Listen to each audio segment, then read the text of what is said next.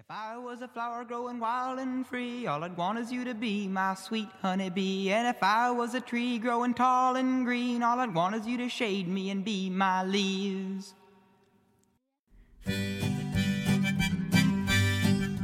大家好，我是佳佳， And I'm Nana. 欢迎收听家里家外。 Welcome to Jali Jawai. Hey Jaja, I saw a news article the other day that said a baker in Dubai can earn 470,000 RMB per month. they even use a POS machine to beg. 哦， Do you think it's true? 迪拜的乞丐月收入有四十七万。我刚刚去过迪拜，在街边倒是没有看到过有乞丐。不过，我个人认为应该没那么夸张吧，至少不是普遍现象。 Yes, Dubai is a mysterious country. Would you like to tell us something about it?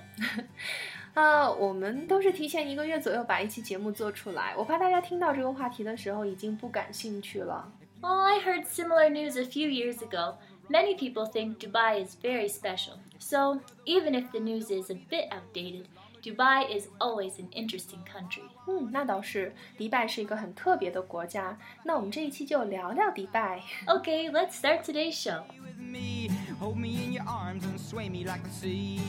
So, Jaja, what was your first impression of Dubai? 我的第一个印象嘛，就是 mysterious 神秘。 刚一下飞机的时候呢，就看见所有的当地的男人都会穿着白袍，女人会穿着黑袍，全身裹得严严实实的。你唯一能看到的就是一双严肃的大眼睛。Hmm, white robes and black robes are Muslims' traditional dress. 嗯，除此之外呢，从机场到酒店，都有一种神奇的味道弥漫着，我感觉仿佛游荡在阿拉丁神灯里啦。Oh, wow, I love the Disney movie Aladdin. I can sing so many of those songs by heart. 哦， But that movie came out more than two decades ago, so I think we sound like two old ladies Oh, here, no. Jaja. 我看的可是零九年上映的《阿拉丁神灯》哦。不过我刚到的时候真的是被震撼到了。我们订的是标间，结果一开宾馆的门，一眼望不到边，里面至少能住六个人，而且有三个卫生间。 ah, that's really big. Are you sure you booked a twin room? 是啊，好大啊！而且配套设施也很齐全，里面有厨房，外面还有游泳池，而且服务员真的是男的帅，女的靓。男的平均身高有一米八，女的有一米七。坐在餐厅吃饭，你会觉得不仅好吃，还养眼。Sounds awesome. I want to fly to Dubai right now. 为了保证旅游质量，迪拜是很鼓励四五星级酒店的存在，所以呢，游客一般会住得很舒服。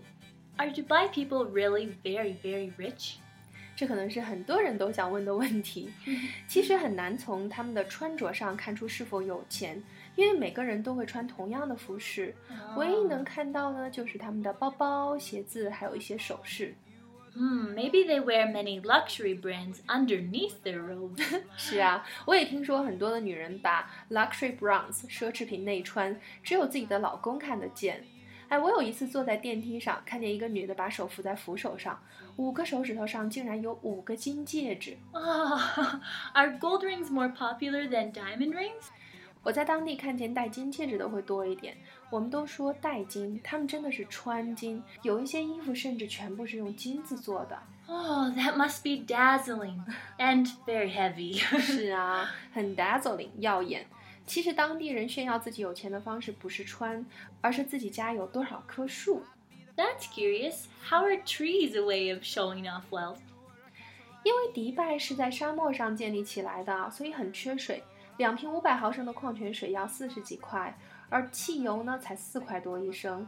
只要跟水沾边的东西都很贵。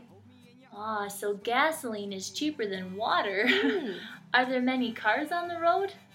路上的车确实很多，我第一次见到那么宽的车道，双向十二车道，竟然还堵车。 Oh, wow. Did you see many luxury cars? 豪车见到几辆，豪车比其他城市多一点儿，也不是特别多， 但是我觉得他们挺奢侈的，停车的时候还不关空调。 Hmm. Dubai is developing so fast. Only 50 years ago, Dubai was just a dusty region by the water, populated by coastal traders and Bedouins. Then, in the 1960s, They discovered oil, and suddenly there was an injection of petrol dollars, which proceeded to drastically transform the country. 是啊，之前迪拜只有一些 coastal traders 以海为生的人和一些过着游牧生活的 Bedouins 贝都因人。短短的五十年，发展竟如此迅速。啊、呃，其实迪拜不是阿联酋最富有的酋长国，最富有的应该是阿布扎比，而且面积也是最大的。嗯，Dubai's Prince Sheikh Mohammed was smart. He knew their oil would eventually dry up, so he had to find alternative ways to sustain life for the Dubai people. Dubai still has three untapped resources: sun, sand, and sea. 是啊，他很明智的做出决定，大力发展旅游业。Yes, he wants to turn his country into one of the world's most exclusive holiday destinations. Dubai has a lot of the world's number one things. Mm. Which do you think is the most impressive? 我认为印象最深的应该是 The Burj Al Arab Hotel 帆船酒店。I agree, it's one of the most incredible buildings on the planet. 从外观上看，其实不会有太强烈的感受。我是回来之后特意找了个关于帆船酒店的纪录片，看完之后觉得太震撼了。他们创造了很多的不可能。Oh, was it the National Geographic documentary? 哦，是啊，呃，国家地理你也看过呀。I'm also interested in it. The Burj Al Arab is an icon. Its creation pushed everyone involved to the limit. 嗯，他们的建筑师团队的平均年龄只有三十二岁，可以看出穆罕默德王子很敢用人。Hmm, and there were many difficulties to be dealt with. The hotel covers 270 meters of coast. In the first stage, the engineers had to struggle to produce a low island to resist the storms.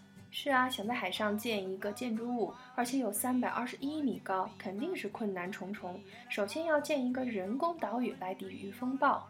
They use concrete blocks to reduce the impact of the waves. These blocks act like a sponge. When a wave hits, the water passes through the spaces inside the blocks and then turns itself around. This way, the force of the wave is largely dissipated. 嗯， 他们会用 concrete blocks 水泥巨石减少海浪的冲击。这个巨石呢，像 sponge 海绵一样，使阻力大大的 dissipated 分散了。Another tough project was the foundation. 嗯，foundation 在这里是地基的意思。其实女孩子呢还要知道另外的一个意思，就是粉底。啊，好的，插播完毕，请继续。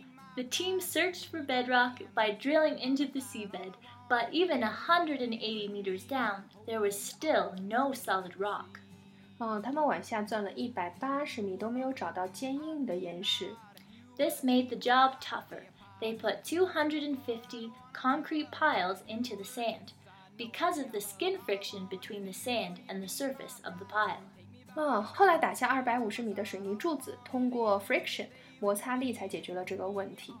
哦，这种专业的问题实在是太多了。他们打算 Millennium 千禧年向世人开放，于是呢就得加班加点的工作。The only way to finish on time was to start the interior design and decoration long before the exterior was actually finished. 是啊，之所以说它豪华，是因为里面有五万两千个 crystal lights 水晶灯，有两万四千平米的 marbles 大理石，哇，还有八千平方米二十二 K 金箔。这样的吗？嗯 and it includes 202 bedroom suites. The smallest one is 170 square meters, 哦， and the largest one is 780 square meters. 哇吼，太大了！我想大家最熟悉的应该是它的餐厅。 呃，酒店内的海鲜餐厅仿佛是置身深海，去品尝最新鲜的海鲜。